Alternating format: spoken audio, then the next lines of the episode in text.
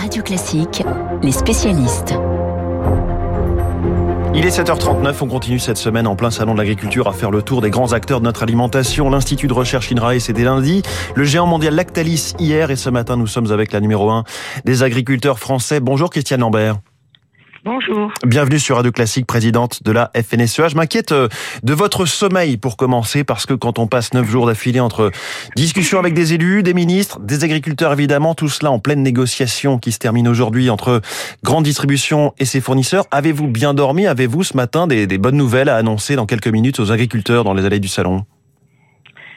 Bien dormi, oui, très vite, toujours.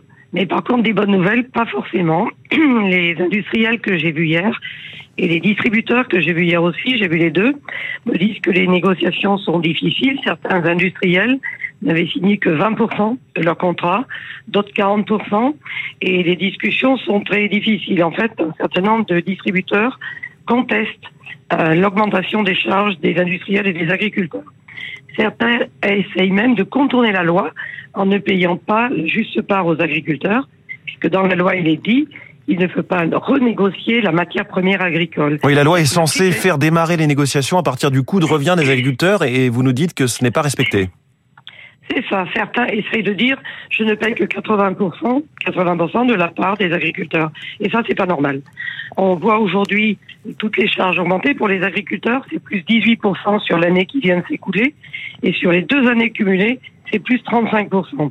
Donc s'il n'y a pas une hausse en bout de chaîne, ça sera des résultats déficitaires pour les agriculteurs. Mais pardon, mais comment se fait-il que, que certains ne respectent pas la loi? Ma question est sans doute naïve. Non, mais attendez, ils tentent de ne pas respecter la loi. Ça fait des années qu'ils essayent de contourner la loi même. Ils créent des filiales pour dire qu'ils font des montages sociétaires pour essayer de contourner. Ils mettent leur siège social à l'étranger pour essayer de contourner la loi. Vous savez, ils sont très imaginatifs. Hum. Et, et est-ce que vous, vous êtes prêt à donner des noms? Qui sont ceux qui ne jouent pas le jeu? Non, je ne donnerai pas de nom, mais vous savez, dans le milieu, on les connaît et on les voit faire. Alors, il faut que chacun respecte la loi. On vous entend souvent critique, par exemple, je vais donner moi des noms et vous me direz peut-être si c'est vrai ou faux, mais à l'égard de Leclerc, Intermarché, Lidl, est-ce que ce sont eux les mauvais élèves de la classe? Non, pas cette année. Pas cette année. pas cette année. Il doit jouer euh, à, à, faire un tour de table différent d'une année à l'autre. Non, les négociations sont difficiles, plus difficiles avec certains d'entre eux. Certains que vous avez cités, d'autres que vous n'avez pas cités. Alors, je vais citer moi, Casino, Auchan, euh, pour Système euh, tout U. le monde, y Hmm. compris pour les consommateurs. Mais je crois qu'il faut oser dire que nous sommes en guerre. Ça va durer. Ça va durer. La guerre n'est pas finie. Les conséquences ne sont pas terminées. L'énergie va rester chère. Oui. Nous sommes dans un pays où l'alimentation a fortement baissé depuis 20 ans. Tout le monde a habitué les Français à manger pas cher, moins cher qu'ailleurs. Et là, on revient au vrai prix, au prix qui va permettre de garder l'agriculture française. Parce que le comble, c'est que tout le monde vient défiler au salon de l'agriculture. Je reçois 180 députés ce midi. Oui. J'ai reçu énormément de chefs de partis politiques. Tout le monde vient nous saluer, mais j'ai les courbes sous les yeux du décrescendo de l'agriculture française. Mais alors, Christian Lambert, pour me, pour me faire l'avocat, non pas du diable, mais des distributeurs, ils sont pris depuis des années, aujourd'hui plus encore, entre des injonctions contradictoires. D'un côté, on leur dit, il faut mieux rémunérer les agriculteurs, et de l'autre côté, on leur dit, il faut contenir l'inflation à tout prix.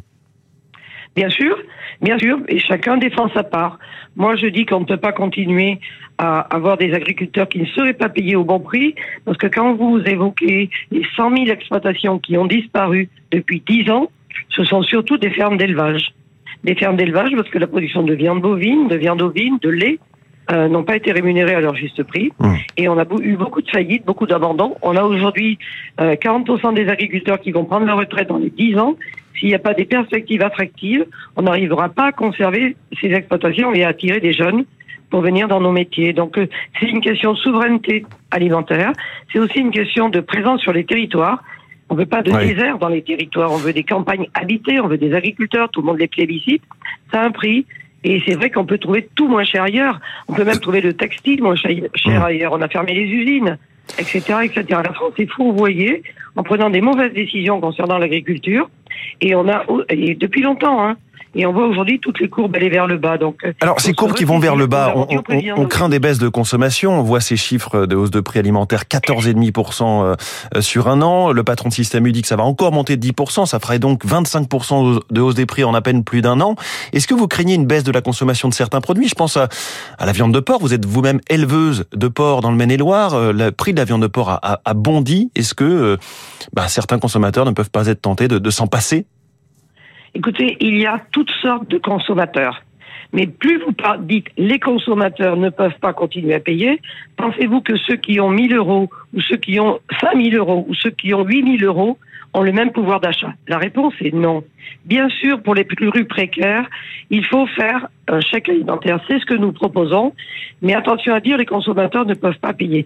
L'alimentation, c'est 12% de vos dépenses. 12% l'électricité, le logement. Le logement a augmenté de 31%. Hmm. Est-ce que vous en faites une chronique tous les matins? Non. on, on, parle beaucoup d'énergie aussi. Vous parlez du chèque alimentaire. Quand Bruno Le Maire évoque de nouvelles aides euh, à venir euh, face à l'inflation, euh, vous, ce, ce, chèque alimentaire qui était un petit peu enterré, trop compliqué apparemment, selon Merci, il faut le, le mettre sur la table, fléché vers des produits français. Bien sûr, et nous avons fait une proposition clairement à Bruno Le Maire. Nous sommes hostiles à un panier inflation euh, qui tirerait tous les prix vers le bas, qui est contraire à la loi alimentation et qui euh, favoriserait l'importation de produits, puis qui en plus pour les gens qui gagnent 5 000 euros ne correspond pas à ce qu'il faut faire. Par contre, nous sommes favorables à un chèque alimentaire et nous avons fait une mmh. proposition clé en main, un site internet, une application, un flash code, vous passez en caisse et un certain nombre de produits sont pris en charge. Alors, on lui propose sa clé en main demain. Christiane Lambert, le salon d'agriculture est souvent le moment où se conjuguent les crises. On le voit encore cette année avec cet épisode de sécheresse. La France est-elle en train de devenir en quelques années un pays aride ou semi-aride? Aride, non. Nous avions un climat tempéré. Nous sommes touchés, comme les autres pays, par le changement climatique. Il y a une sécheresse hivernale, c'est vrai. Personne ne sait qu'est-ce que sera l'année. S'il y a des pluies régulières, et vous voyez, il pleut, il neige à certains endroits, la neige, ça fait de l'eau demain dans les cours d'eau. Donc, euh, nous, agriculteurs, nous regardons au jour le jour, semaine après semaine. Est-ce que l'État est dépassé par la situation? Pas d'annonce concrète pour le moment? Non, l'État n'est pas dépassé, mais l'État a raison de dire, chacun doit faire un effort. Euh, faites attention, lavez moins votre voiture, euh, sobriété pour l'usage de l'eau, comme on a fait, ou sobriété pour l'usage de l'énergie, on a baissé de 10% en deux mois. Ne pas remplir les piscines au printemps sera peut-être aussi une solution. Hmm. Il faut veiller à tout. Mais on sait que les appels à la responsabilité ne sont pas forcément nécessaires. Est-ce qu'il faut revoir complètement... Ils ont été suivis, monsieur, ils ont été suivis pour l'énergie. Vous vous en rappelez plus pour le pour les industriels que pour les les, les consommateurs, les, les, Français comme comme vous et moi euh, chez eux, en tout cas dans des proportions vraiment ah ben, euh, vraiment moindres. Je ne sais pas, mais moi je suis très sobriété, monsieur. Non, mais nous le sommes tous, mais euh, l'impact a été très fort pour les industriels qui, qui étaient euh, face à un mur. Hmm. Voilà, moi je crois à cela. Est-ce qu'il faut revoir complètement le choix des cultures que nous produisons en France pour aller uniquement vers des variétés qui demandent peu d'eau pour pousser? Toutes les espèces ont besoin d'un minimum d'eau. Déjà aujourd'hui, les agriculteurs ont implanté 6% de plus de cultures d'hiver. Ça veut dire qu'ils veulent moins s'exposer avec des cultures de printemps qui, elles, subissent la sécheresse l'été davantage. Il faut surtout être en capacité de stocker davantage d'eau et il faut conjuguer stockage et sobriété. Être capable de consommer la juste dose dont nous avons besoin, mmh. avec des sondes capacitives dans les sols, des liens avec les euh, stations météo, être capable d'appréhender de façon très fine le juste besoin et pas gaspiller l'eau aussi pour nos cultures. on ne pourra pas faire de tomates sans eau. On ne pourra pas faire de fruits sans eau, euh, ni, euh, ni, ni de semences, un certain nombre de cultures. Vous savez, pour faire des semences de maïs, de céréales, de légumes, si vous n'avez pas d'irrigation, vous n'avez pas le contrat. Christiane Lambert. Dans l'évidence, les cultures ont besoin d'eau. Vous vous apprêtez à passer la main à la tête de la FNSEA. On voit depuis des années des plans d'aide se succéder. On réagit aux catastrophes naturelles, aux crises, sur les prix, mais on ne voit pas de renaissance de l'agriculture française à l'horizon. Est-ce que quelque part les gouvernements euh, français depuis 10 ou 15 ans considèrent l'agriculture comme euh, en soins palliatifs? Non, ils ont, je pense, sous-considéré l'agriculture. Il y a un réveil douloureux au moment du Covid en disant allons-nous manquer d'alimentation Nous n'en avons pas manqué. Nous avons manqué de masques, de gants, de gel. Nous n'avons pas manqué d'alimentation. L'agriculture a été résiliente, elle a été saluée. D'autres pays ont plus accompagné leur agriculture et performent plus que nous. Nous, nous tirons la sonnette d'alarme parce que l'agriculture a été compétitive. Elle vit des décisions, elle vit aussi un certain nombre de conséquences de décisions difficiles. Vous savez, quand ils ont dit qu'il faut sortir du nucléaire, je regarde les vidéos des auditions en ce moment, euh, ils ont dit qu'il faut sortir des pesticides. Aujourd'hui, au grand galop, on fait une loi nucléaire pour remettre cette énergie propre. Demain, peut-être dirons-nous, attention, on peut plus continuer à être les seuls à interdire certains pesticides et se priver de culture. Les producteurs coupent les cerisiers, coupent les pommiers, arrêtent certaines cultures. Ce sont des décisions comme ça seulement en France qui nous pénalisent.